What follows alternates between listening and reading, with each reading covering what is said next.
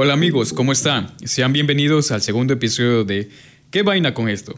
Soy Pablo Púa, su presentador. En el episodio de hoy vamos a hablar sobre los tipos de familias. Entre ellas sabemos que existen ocho tipos de familias, cada una con sus características. Conocemos que la familia, por lo general, es el núcleo de la sociedad. Esto ha permitido de que sea un miembro fundamental para el mismo. Y sabemos que la importancia es más para los niños, porque viene a ser parte de su desarrollo. ¿Por qué? Porque son el ente que crea una nueva familia. Sabemos también que es el agente socializador que va a influir en su crecimiento, para que ellos a un futuro, al formar su familia, inculquen las, los conocimientos que han tenido anteriormente para su siguiente hogar. De hecho, los niños necesitan de los adultos durante un largo periodo de tiempo.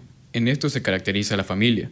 A través de los cambios que ha tenido la sociedad en los últimos años respecto a las estructuras familiares, en ocasiones se han tenido que vivir en entornos familiares que no siempre son los idóneos. Las familias educan a los hijos, su objetivo primordial debe ser este, adoptarles una base sólida para que aquellos puedan afrontar un futuro con las mejores garantías, ya sea por su estudio, por las habilidades y talentos que tengan. Aunque por desgracia, esto no siempre sucede así.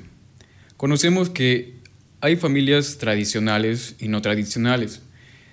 Entre ellas también este, existen las familias tóxicas, que la importancia de la familia en el bienestar emocional eh, ha tenido bastantes trastornos a lo largo del tiempo, no solamente en origen genético, sino también en patologías psicológicas que se heredan hacia sus hijos. Por ejemplo, la esquizofrenia causado maltrato por trastornos psicológicos por parte de sus padres hacia sus hijos. Hablando de en el ámbito de la salud mental, cada vez hay más, conciencia de cómo afectan las dificultades familiares a sus miembros, tanto papá, mamá e hijos. Por lo que sabemos que es necesario que estas familias afronten sus dificultades de la mejor manera posible para que así lleguen a un consenso y a una solución, para que puedan estar en armonía y paz. En estos sentidos, lo que la diferencia de cualquier familia tóxica es de que la presencia, que ya sea de problemas económicos, emocionales, ya sean este, de otro ámbito, no las afecte de gran manera como les suele afectar o de permitirles que se afecten a su hogar. Bueno, también conocemos que en la familia existe estabilidad y a veces inestabilidad.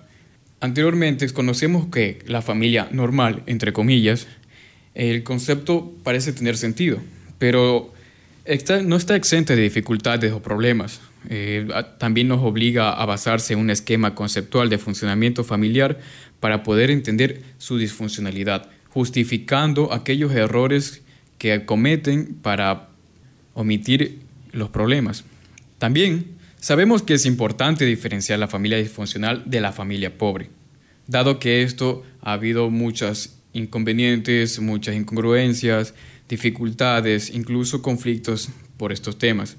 Sabemos que esta es la última caracterizada por las dificultades de satisfacción de los recursos económicos, que esta viene a ser la familia pobre. Las familias pobres sabemos que no tienen que, que ser disfuncionales, sin embargo, las investigaciones científicas han aportado datos que afirman que las familias con escasos recursos económicos pueden tener dificultades a la hora de llevar a cabo las distintas funciones familiares, aunque por lo general, la mayoría de hogares pobres carecen de dificultades. Ahora vamos procediendo a los tipos de familias que existen. Ya que la familia es parte de la sociedad, sabemos que es una estructura que puede cambiar a lo largo del tiempo, y sabemos que de hecho lo hace.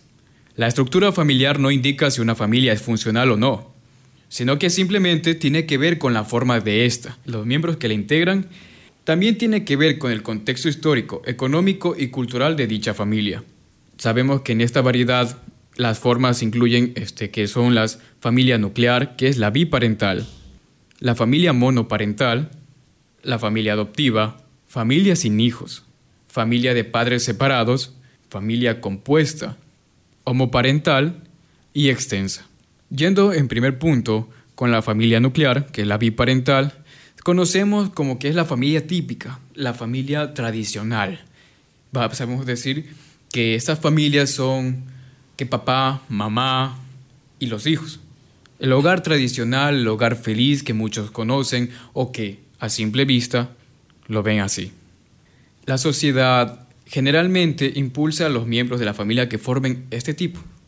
Por lo general, dicen que hogar está constituido por papá, mamá e hijo.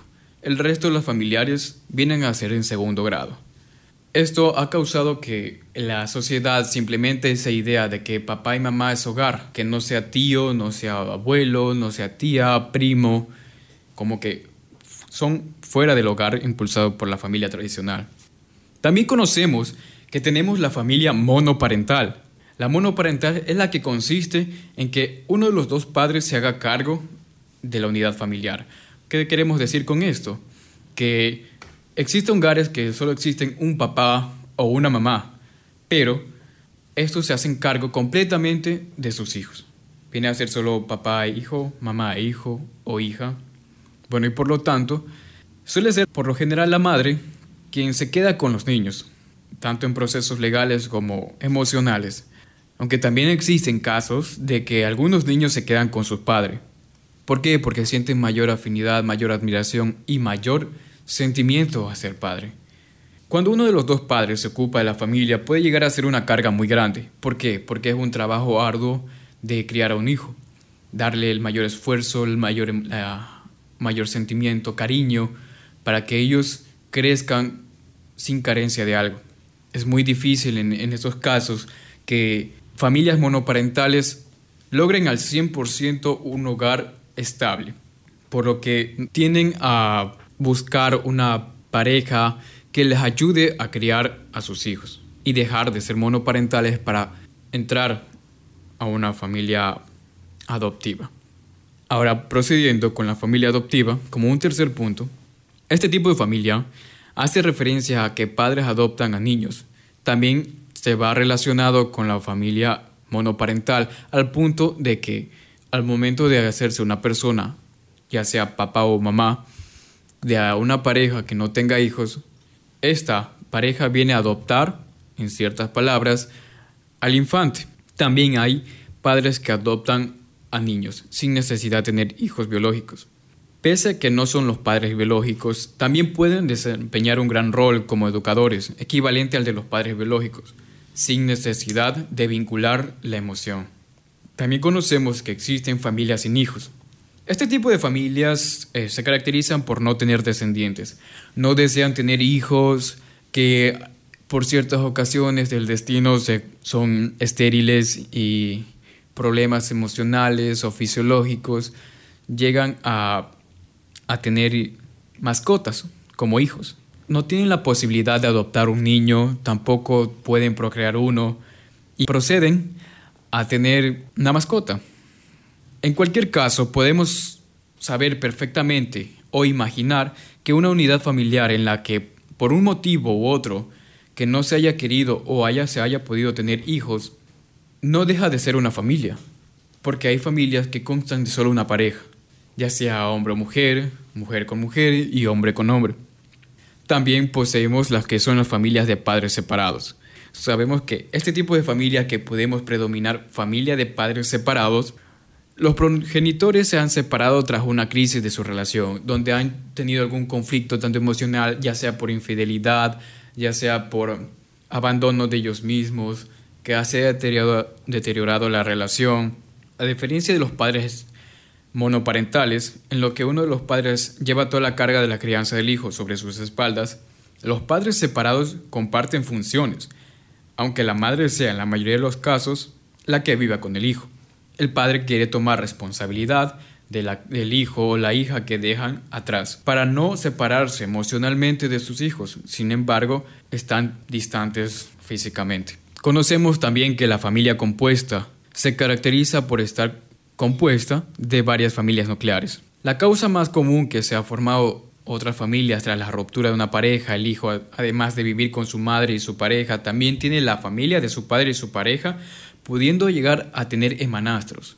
Sabemos que aquí cuando hay parejas, hay hogares, perdón, de familiares separados, ya sea papá y mamá, aquellos llegan a tener su pareja, tienen hermanastro y se hace una familia compuesta, donde el hijo el hijo de aquella pareja, aquella separación, tiene dos hogares, con padrastro y con madrastra. De ambas partes poseen hermanastro. y esto ha venido a ser muy grande en la sociedad ya que ha sido recurrentemente. También sabemos que se trata de un tipo de familia más común en los entornos de la ciudad, especialmente en los contextos en los que hay este, pobreza. También tenemos lo que es la familia homoparental. Este tipo de familia se caracteriza por tener a dos padres o dos madres, que en este caso son homosexuales, que adoptan un hijo. Por lo general puede ser por inseminación artificial de parte de padres o de madres para poder eh, procrear hijos. Sabemos que también puede haber y existir familias homoparentales formadas por dos madres, aunque en esta posibilidad suscita el amplio debate social, ya que los estudios han demostrado que los hijos de padres o madres homoparentales tienen un desarrollo psicológico y emocional normal, como por ejemplo cuando los hijos crecen a través de los años con sus padres homoparentales y tienen una orientación sexual que a su preferencia sea homosexual o sea heterosexual según lo que ellos desarrollen con el tiempo. Y como último punto, la última el último tipo de familia conocemos que es la extensa. Se caracteriza porque la crianza de los hijos está a cargo de distintos familiares o viven varios miembros de la familia. En este caso, papás, hijos, primos, abuelos, tíos, etc. Todos en una misma casa. Sabemos que si alguna vez hemos visto la famosa serie de El Príncipe de Bel Air, sabemos y podemos entender el contexto de ver cómo Will Smith vive en la casa de su tío. No vive con sus padres, vive con sus tíos, sus primos, su abuelo, que adopta el rol de padre este. También sucede que uno de los hijos tenga su propio hijo y estos vivan todos bajo el mismo techo, convirtiéndose en una familia extensa en un solo hogar. Volviendo a la contextualización de los tipos de hogares, sabemos que existen una infinidad de hogares sin necesidad de recurrir al hogar tradicional. Bueno, ahora damos paso a mi estimada invitada Karen Rubio. ¿Cómo estás Karen? Buenas noches. ¿Qué tal, Paulo? Muy buenas noches. Bueno, gracias por esta invitación y felicitarte por este proyecto en el cual has tenido esta iniciativa. Me parece muy bueno y estoy segura que vas a alcanzar los éxitos que te propongas. Muchísimas gracias. Bueno, como íbamos hablando sobre los tipos de familia, sabemos que existen ocho tipos de familia. ¿En qué tipo de familia naciste y creciste tú?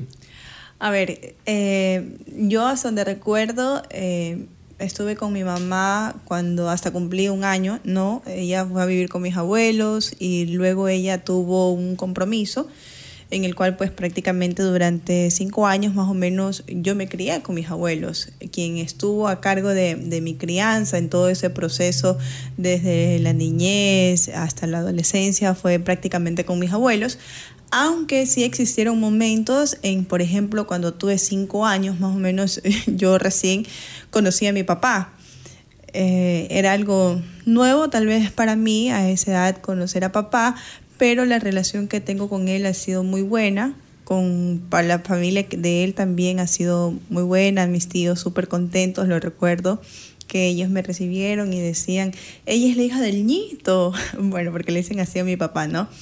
Entonces pasé con él los fines de semana, papá me iba a ver los fines de semana donde mis abuelos, pero la mayoría de responsabilidad durante mi proceso de, niñez estuvo a cargo de, ese pilar fundamental que fue en mi vida, ¿no? Porque ellos ya dejaron de existir. Y luego de eso, pues ya en la adolescencia hubo esa combinación que vivía con mamá en la etapa de la escuela. Me parece que viví más o menos unos dos, tres años con ella cuando estaba en cuarto, quinto grado más o menos. Y luego en la etapa del colegio, más o menos a los 14, 15, 16 años, pasé uno o dos años viviendo con papá. Entonces como que es una mezcla de, ambas partes, ¿no? Compartir con tus abuelos que siempre han tenido tu responsabilidad, compartir unos años con mamá, compartir unos años con papá, hace que llegue el punto en que te independizas y luego ya tú sueñas con tener una familia. Claro, entendemos eso.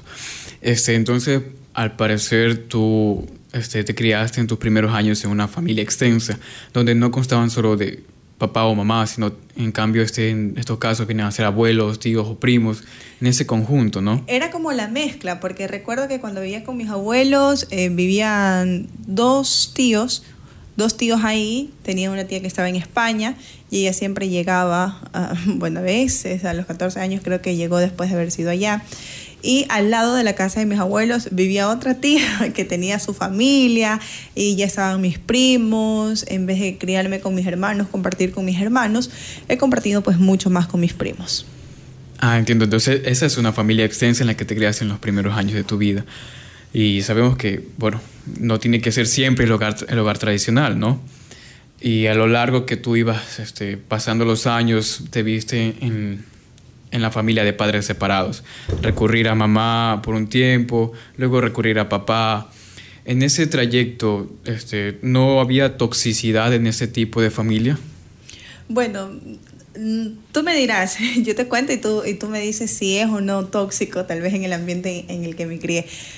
Mis abuelos, cuando yo pasé con ellos, yo me acuerdo clarito que tenía un tío que era súper estricto. O sea, mi tío era tan estricto al punto de que, por ejemplo, si yo salía del colegio y salía a 6 de la tarde hasta coger el bus y llegar donde ellos, tenía que llegar seis y media o cuarto a las 7. Yo no podía pasarme de esa hora porque ya después me empezaba a vigilar, empezaba a ir a las puertas del colegio a ver qué hacía. Recuerdo tanto que hubo una ocasión en que, en que a mí se me había pasado el bus porque mis abuelitos viven eh, vía Santa Rosa. Y como yo pasaba con ellos, eh, se me había pasado el bus y llegué como a las siete y cuarto, siete y media. Tarde. Entonces, Dios mío, yo era súper nerviosa. Llegué a la casa, estaba en, en ese entonces en tercer curso. Llegué a la casa y mi tío ya me estaba esperando y me pidió explicación de por qué había llegado tarde. Le expliqué que el bus se me había pasado y no me creyó. No me creyó. O sea, me dio una paliza que hasta ahora la recuerdo, te lo juro. Y bueno, entonces yo lo, lo, lo, veía injusto, ¿no? Porque, o sea, se me pasó el bus y no tenía que actuar así de esa manera. Y también, por ejemplo, eh, cuando pasaba con mis abuelos, en lo típico del colegio, cuando hay fiestas, reuniones, yo no podía asistir, no podía ir. No, mijito, usted no puede ir. No puede ir, no, no, tenía prohibido. Entonces, como que sí, en, en, esa etapa de la adolescencia, como que sí te afecta un poquito, tal vez eso, porque tú observas a tus compañeros que comparten, que tus compañeros van, que ya las preguntan en las, en las aulas, Karen, ¿vas a venir el sábado que hay la... la la inauguración de los Juegos Deportivos y yo, no, no me dejan. O si me dejaban, tenía que ir con mi abuelita y mi abuelita estaba viendo todo. Entonces como que cuando ya eres adolescente te sientes un poquito incómodo, ¿no? Entonces cuando fui a vivir con mi mamá, como ella tenía su otro compromiso, para mí el ambiente era súper diferente, conversar tal vez con mis hermanos, que no nos llevábamos bien por el simple hecho de, de no haber compartido desde muy jóvenes, perdón, desde muy chiquitos era un poco incómodo, pero ella también así era demasiado estricta.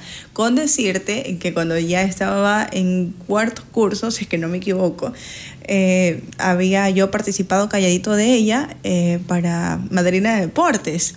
Oye, entonces ya me estaba subiendo al carro alegórico en ese entonces para que conozcan a las candidatas y todo. Y yo le había dicho a mamá que, que tenía una tarea de, del colegio y que me iba a demorar tanto tiempo y que yo ya voy, pero no se había creído, alguien le había dicho. ¿No crees que me bajó de ese carro alegórico? Uy. me bajó de ese carro alegórico, que sí, que, que me creo, cómo voy a participar sin permiso, que qué me pasa, acaso que yo soy una chica de la calle. Y yo quería explicarle que no tenía la confianza de, de decirle que, que, me dé permiso o que me apoye en ese tipo, porque era un poquito así como media tóxica, ella súper rara. Entonces, wow, yo así súper difícil. y bueno. Entonces, cuando fui a vivir con papá, mi papá es súper chévere, es un bacanal. Entonces con él era otro ambiente, era súper diferente. Me acuerdo que cuando yo vivía con mi papá, mis amigos iban a la casa, conversábamos ahí afuera en, pasaje en la avenida y que yo le decía, papá, mira, es el cumpleaños de, de, un amigo, llévame. Mi papá me llevaba, mi papá me enseñaba a manejar carro a los 16, 17 años, aprendí a manejar carro. Mi papá era el tipo de persona que no se complicaba con nada y yo le decía, papá, mira, este, me voy a esta reunión, este cumpleaños, ya mi amor anda, dice, ¿cuánto necesitas? Entonces era súper diferente y a mí me hubiera encantado, creo que tal vez eh, por ese pensar o por esa forma de vida que tal vez a mí me, atraía un poco porque era joven, ya todos los jóvenes nos atrae, quería quedarme un poco más tiempo con papá, ¿no? Pero era tan, tanto eh, la toxicidad que mis abuelos vieron eso, mi mamá vio eso, que sí, que tiene mucha soltura, mucha libertad, que como él no la ha criado, no se preocupe y le deja ir. Entonces volví nuevamente donde mis abuelos, volví nuevamente donde ellos y ya te imaginarás. Bueno, entonces en todas esas familias que has pasado se ha notado que ha habido distintas disfuncionalidades de aquello, ¿no? Tanto por la toxicidad de mamá y el control que, que tenía estricto de cada, cada, tiempo, cada cosa que hay que hacer, que si necesitas permiso para esto, tienes que pedírmelo, si vas, pídeme permiso. Y por lo general muchas veces la respuesta era no. Sabemos que incluso en estos tipos de familia hay problemas, este, tanto a nivel psicológico y emocional, que uno acarrea después al futuro. Y uno dice, no, no pasa nada, con esto tú aprenderás, dicen los papás, pero no saben que el daño emocional que a veces nos hacen, ¿no? Y cuando vamos al, al otro punto de donde ibas donde papá era un poco más libre, más liberal, te sentías tú misma. Te sentías tú misma, te sentías quién podría ser, sin, sin ningún complejo, sin ninguna atadura. Y eso, están, eso es familia de padres separados, pero sin ninguna disfuncionalidad. En ese, por ese lado, por el otro lado había disfuncionalidades, complejos, ataduras, y sabemos que aunque todo hogar no es perfecto, siempre va a haber una parte donde sea un poco más estricto que el otro. Pero cada uno creo que expresa su manera de querer. ¿Verdad? Así es. Mira, y algo muy importante que tú mencionaste era que sí te afecta esa parte emocional o esa parte psicológica, porque cuando tú estás con ese eh, o sea, con ese tipo de situaciones y tal vez muchas restricciones, aunque yo siempre digo, no, eh, en este caso se daña el que quiere. El que quiere, por supuesto. Nadie lo obliga y no hay que, en este caso, eh, poner culpables. No, es que yo, yo me dañé porque me crié en un hogar así, que a mí me faltó afecto, que a mí me faltó cariño, que a mí me faltó criarme con mis padres. No, simplemente yo creo que, que la fuerza de salir adelante o de ser una buena persona está en ti y en nadie más.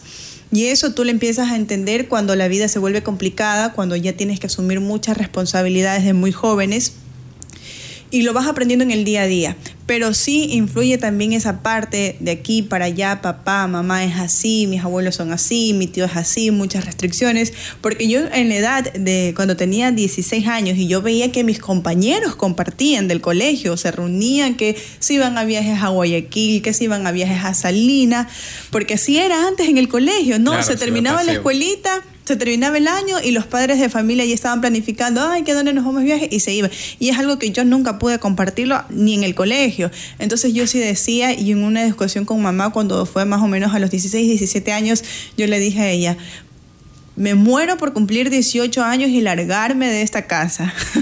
me muero por ser mayor de edad. Y mi mamá me dijo, bueno, mijita, eso me parece, pero mientras esté bajo este techo, usted no puede hacer nada de lo que se le dé la gana. Es la típica palabra de los papás. Oye, Cuando estés bajo mi techo, haces todo lo que yo diga. Sí, y, realmente era así. Uno iba al compás de ella y lo que ella decía, eso se hacía, obviamente, porque es tu mamá y, y te está manteniendo y te toca estar ahí, ¿no? Claro. pero ese es el pensamiento en que a uno se le viene a la cabeza que cumplir 18 años, irse de la casa, irse a fiestas, poder hacer lo que quiera porque ya eres un mayor de edad, ¿no? Y supuestamente crees que, está en, que estás en la capacidad de poder hacer lo que tú quieras, pero realmente eso es una mentira. Y las malas decisiones creo que te pasan factura después. Por supuesto, sabemos que cada acción tiene su consecuencia y esto acarrea bastante a lo largo de los años. Así Incluso hasta el punto de querer formar una nueva familia porque si hemos, este, nos hemos criado en un hogar disfuncional, tenemos la, la, capacidad de reconocer esas disfunciones que tenemos en el pasado y no llevarlas a un futuro, al nuevo hogar que vamos a formar, porque vamos a, como quien dice, a repetir un, mismo ciclo, a repetir, darle vueltas a un bucle que no tendrá fin. Y ese, eso mismo que le hacemos a nuestros hijos, pueden que lo hagan en sus distintas familias hogares que tengan, y a la final continúe como una cadena.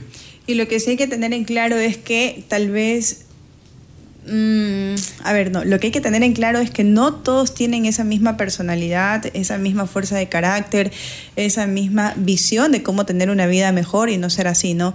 Te digo porque también este tipo de cosas te traen consecuencias como un embarazo en, la adolescencia, te traen consecuencias de que tal vez eh, caigas en temas de adicciones, alcohol, drogas otros tipos de vicios, también te traen consecuencias de que tal vez seas alguien que no te preocupes por tu bienestar y que simplemente quieras terminar el colegio por responsabilidad y obligación y cuando ya te toque ir a la universidad no les ve la importancia de ir a, eh, de ir a ello, ¿no? Entonces, pero eso es por, por, como te digo, por esa fuerza de carácter, esa forma de pensar, de tal vez como tú la veas la vida, ¿no? A pesar de todo lo que he vivido, de situaciones muy difíciles y complicadas, creo que he tenido esa fuerza de carácter, esa responsabilidad de, de y esa madurez, sobre todo, de, de pensar en lo, en lo, correcto, a pesar de, lo, de la familia que, que, uno posee y cómo, cómo uno se va desenvolviendo en aquella.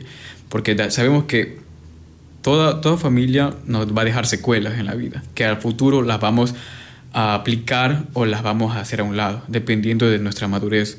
Por ejemplo, en mi caso, yo crecí en una familia monoparental eh, crecí con mi mamá por unos años y mi mamá le tocó trabajar. Y luego pasé a la familia extensa. Me criaron mis abuelos, conviví con mi tío por casi, casi 15 años, literalmente.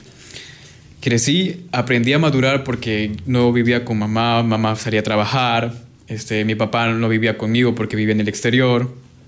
Y aprendí de aquello que, bueno, no todo hogar es perfecto, ¿no? Y cada, cada cosa, cada afecto, cuando por ejemplo llegaba el día del papá y tocaba darle regalos en las escuelas a los papás o a las mamás, a veces no estaban por cuestiones de trabajo, a veces no estaban porque estaban lejos o porque son por, por padres separados mismos, ¿no? Eso también influye, influye en la persona, en el niño que se está construyendo, porque por lo general dice, no está mi mamá, no está mi papá, ¿a quién le doy esto? Y te cuento que sí, por ejemplo, yo recuerdo muchísimo que cuando era, era niña y era adolescente y todavía tal vez no tenía esa madurez, por ejemplo, cuando era fin de año, cuando era Navidad y cuando, por ejemplo, veía muchas familias que compartían este tema de la cena navideña y yo no los compartía con, con mis papás, como lo compartían los, los, demás, te soy sincera, sí me sentía nostálgica, me ponía a llorar y, le preguntaba a Dios, a pesar de tener esa edad, Diosito, ¿por qué yo no tengo mi familia? Eh, ¿Por qué yo no puedo compartir de esa manera? ¿Por qué mi, mis papás no están conmigo? Me hacen falta, yo lo decía así, ¿no? Pero ya luego este, también eh, con el pasar de, del tiempo, de los días, por ejemplo, ahora yo no me pregunto eso. ahora no, creo que me da igual, porque tuve a, a, dos grandes seres humanos en mi vida que fueron mis abuelos y que realmente ellos pudieron cumplir ese papel de padres. De padre, exactamente. Uh -huh. Y conocemos que siempre el hogar no tiene que estar conformado solo por papá o mamá, porque eso es lo que nos inculca la sociedad, o incluso la iglesia también, por la religión pero sabemos que papá o mamá no es quien engendra, es y, quien cría. Ya, y eso que hablas de la iglesia, eh, en la Biblia hay un capítulo o un versículo que dice que uno debe honrar a sus padres, claro. ¿no? Para tener largos años de, de, vida. De vida, por supuesto. Entonces, en este caso yo siempre me he hecho la pregunta, o sea, yo los honro y los respeto, pero, o sea, tengo en total cuatro padres, mis abuelos y los que tengo ahora, ¿no? Y obviamente siempre los he respetado. Y algo también que te quería contar es que algo que uno vive emocionalmente, por ejemplo en mi caso y que lo experimenté ahora, cuando fallecieron mis abuelos el año pasado, para mí fue muy duro. Fue muy duro porque siento que se fue todo para mí. Y tal vez no puedo tener ese cariño que, que, que le tuve hacia ellos, o sea, como mamá o papá, es diferente. Y, y la verdad me hacen mucha falta. A pesar de que, de que mis papás estén, yo creo que nadie va a ocupar el puesto que ellos ocuparon en mi vida. Claro, porque es un pilar fundamental en este caso para tu persona, porque ellos fueron los que te inculcaron los valores, te hicieron crecer, te hicieron llegar, en pocas palabras, a quién eres tú ahora en realidad, y dónde estás y a dónde has logrado. Yo creo que en algún punto donde ellos estén, en algún momento, si tú pudieras decirles muchas gracias por todo, incluso hasta muchas gracias por limitarme a, a ir a ciertas cosas, es como que bastante. Así es. Así es, pero bueno, toca, toca salir adelante y, saber que, algún día volveremos a estar juntos es el único consuelo. En la eternidad, por supuesto. Así es. Y en este caso, pues sabemos que, bueno, no todo hogar es, recalco, no todo hogar es perfecto y que el cariño siempre está donde quien lo quiera brindar. Y en este caso, y en el suyo, fue sus abuelos, quienes se convirtieron en sus padres. Tomaron ese rol para poder este, inculcarla, criarla a usted como una hija, como una hija más que tengan. Sí, y bueno, a pesar de que siempre, por ejemplo, cuando he tenido un problema o algo, yo se, se, los he dicho y mis abuelos siempre sentían, porque no, cuando me pasaba algo ellos decían, ¿qué te pasa? ¿Qué tienes? Yo no, nada, está bien. Y sí, cosas así, pero por ejemplo, ahora cuando tengo un problema o algo, tal vez para desahogar le cuento un poco a mi mamá, pero no tengo esa confianza, esa confianza, en, en, coger y tal vez abrazarla, llorar y decirle, mira mamá, me siento mal, me está pasando esto. Y nos refugiamos entonces en los amigos, en esa persona a quien consideramos eh, el mejor amigo o mejor amiga y, le contamos todo. O, hay momentos así en que ya no te aguantas porque simplemente no, no puedes dialogarlo con alguien y te quiebras en llanto sin importar quién esté delante de ti. Por eso yo creo que sí es importante que los hijos se críen con, con, sus padres, con sus padres para que les brinden ese apoyo incondicional, para esos padres que, que, que puedan estar siempre, ¿no? y que en este caso lo digo sí porque cuando te crías con tus abuelos tal vez no duran mucho como tú quisieras que duren o estén contigo ahí siempre. ¿Qué le dirías a aquellas familias que son de padres separados, aquellas familias monoparentales que están criando a sus hijos y que les toca el arduo trabajo de hacer el esfuerzo de papá y mamá a la vez? ¿Qué les mencionarías a ellos para que cuando tengan cuando estén criando sus hijos no tengan aquellos inconvenientes que se ha pasado en ciertos casos con algunas familias. Bueno, creo que en el mejor de los casos que se puede mencionar y, y decirle en base a lo que uno ha vivido y a la experiencia es que los guíen por el buen camino, que sean un buen padre, una buena madre, a pesar de con quién te estés criando, criando, ¿no? Muy indiferente de eso no hablar mal de, de, por ejemplo, si yo tengo a mi hija, no hablarle mal de su papá, ni decirle nada, simplemente enfocarme en ella, en entregar el 100%, en, en observarla cómo es, en observar qué es lo que necesita, en analizar cómo es mi hija para poder ser un libro abierto para ella y para ser su sostén en los momentos más difíciles y más duros que es lo que también eso ayuda muchísimo a un joven, tal vez cuando esté pasando por problemas, tener esa confianza. No consentirlos tanto al punto de que, ay, no, es mi hija y yo te voy a apoyar en esto, que te voy a dar esto, que te voy a dar todo. No, sino simplemente hacer que, que su hijo también trabaje para merecer lo que papá y mamá le da, o lo que mamá le da, o lo que papá le pueda dar. ¿no? Porque cuando mucho conscientes, cuando mucho lo dejas pasar, las cosas tal vez se malinterpretan y los hijos empiezan a abusar. Y eso también es motivo para que los hijos se descarrilen, para que los hijos caigan en vicios, para que los hijos eh, sean padres a temprana edad. Entonces, eso es inculcar siempre el, el tema de la educación para formar buenos hijos, siempre. Y en esta parte, hablando de la educación, ya que le hiciste un enfoque a eso, ¿Qué este, piensas al respecto de las familias que, que en este caso son carentes de educación, sin embargo son extensas? ¿Qué piensas sobre eso? Porque en este, en este contexto sabemos que también existe en la familia extensa, pero es por carencia emocional y carencia este, intelectual. Mira, yo lo que te puedo decir, por ejemplo, en mi caso, mis abuelitos yo recuerdo que ellos me decían que habían llegado hasta la escuela. Mi abuelita, creo que él sí llegó a sexto grado y mi abuelita mm, creo que había ido hasta primer grado, primero o segundo grado. Entonces, mis abuelitos no eran estudiados, mis tíos también llegaron hasta la escuela, cuarto, quinto grado y, se retiraron. una tía también. Entonces, como que no había tal vez ese nivel de que vamos a, o tú tienes que seguir el ejemplo de tu tío que es un ingeniero, de tu tía que es una doctora, o de tu abuelito que fue un ingeniero. No había ese ejemplo, pero sin embargo ellos se, se esmeraron para darme el estudio, se esmeraron para que yo vaya a un colegio y se esmeraron muchísimo también para que yo eh, eh, siguiera la universidad.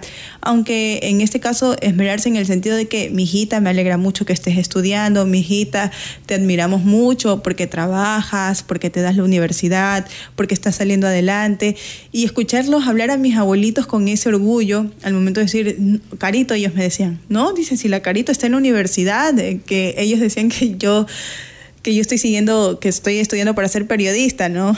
Entonces ellos decían así, y eso era, era motivante, motivante para mí. Y como te digo, en este caso es fundamental, fundamental, a, pesar de que tal vez en tu familia no existe ese nivel de educación superior, ese nivel de, educación en el cual tú puedas seguir un ejemplo, pero el apoyo que ellos te brinden, el apoyo que ellos siembren en ti y eso de inculcarte que debes ser profesional es muy, muy, muy importante, muy importante a pesar de que ellos no lo sean.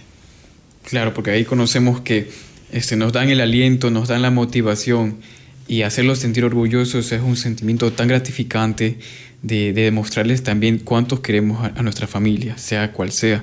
Y algo contradictorio también es que, por ejemplo, se ha observado en casos eh, donde existen familias que todos son profesionales. Ay, no que mi el doctor, ay, no que mi la psicóloga, ay, no que mi el ingeniero agrónomo, ay, no que el ingeniero en sistemas. Y cuando tienen hijos, o, o por ejemplo, en este caso, los, los primos, ¿no? Que serían, Pax salen este, con, siendo, convirtiéndose en padres a temprana edad. Tal vez un poco contradictorio y tú analizas qué hicieron mal, qué pasó, qué, qué pasó en esa casa, qué pasó en ese hogar, qué pasó con la crianza de sus hijos. Es algo que también te pone a pensar, ¿no?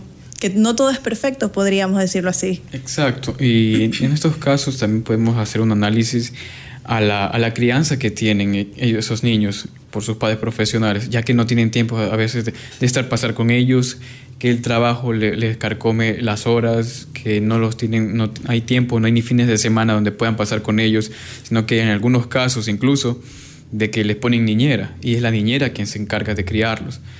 y, y no es con el mismo afecto, el mismo cariño que hacen los padres, por eso quizás los hijos llegan hasta, bueno, en temprana edad a ser padres, llegan a caer en vicios o caer en, en cualquier cosa que, que, les termine perjudicando, más no ser profesional. Quizás en ese, ese punto el factor necesario sea la motivación, el cariño de familia, el calor, que, que esto los impulse a seguir adelante incluso ser mejores que sus papás.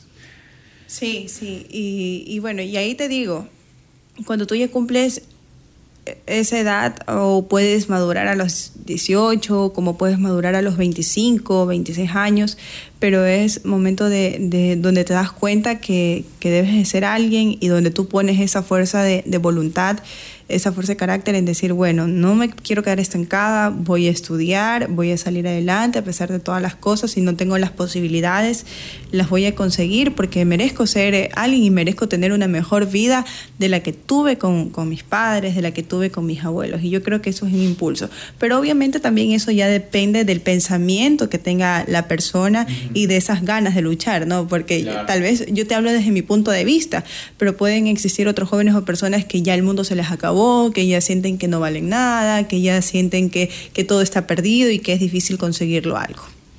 Claro, ahí también está en, los, en cualquier tipo de familia está el hogar tóxico, ¿no? Que conocemos, donde no nos dan ese impulso, no nos dan esa motivación, no nos ni siquiera nos dan un abrazo o un te quiero hijo, sigue adelante, o haz lo mejor que yo, no, lo que yo no lo pude hacer, hazlo tú.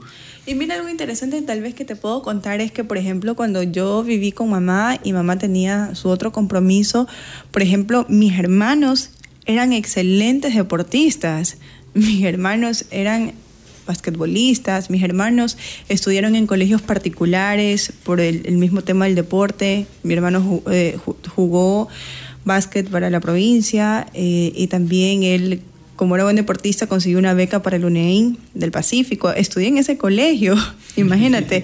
Mi hermana también estudió en, esos colegios pagados particulares.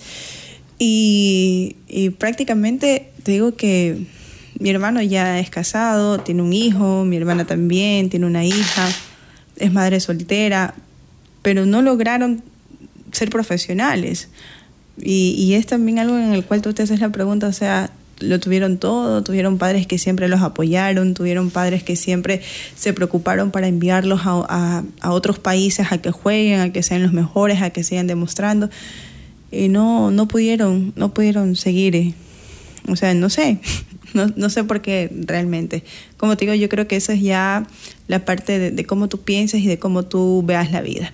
Y por eso, lo que yo siempre voy a decir, la única persona que construye su propio futuro, su propia estabilidad, tanto emocional, tanto como económica, tanto como eh, de estar bien o no estar bien, eres tú, nadie más. Puedes tener los mejores padres del mundo, pero si no tienes esa capacidad o si no ves la vida más allá de que, es un, de que debes ser responsable, de que debes ser una persona que tienes metas, sueños, objetivos, no lo vas a conseguir nada.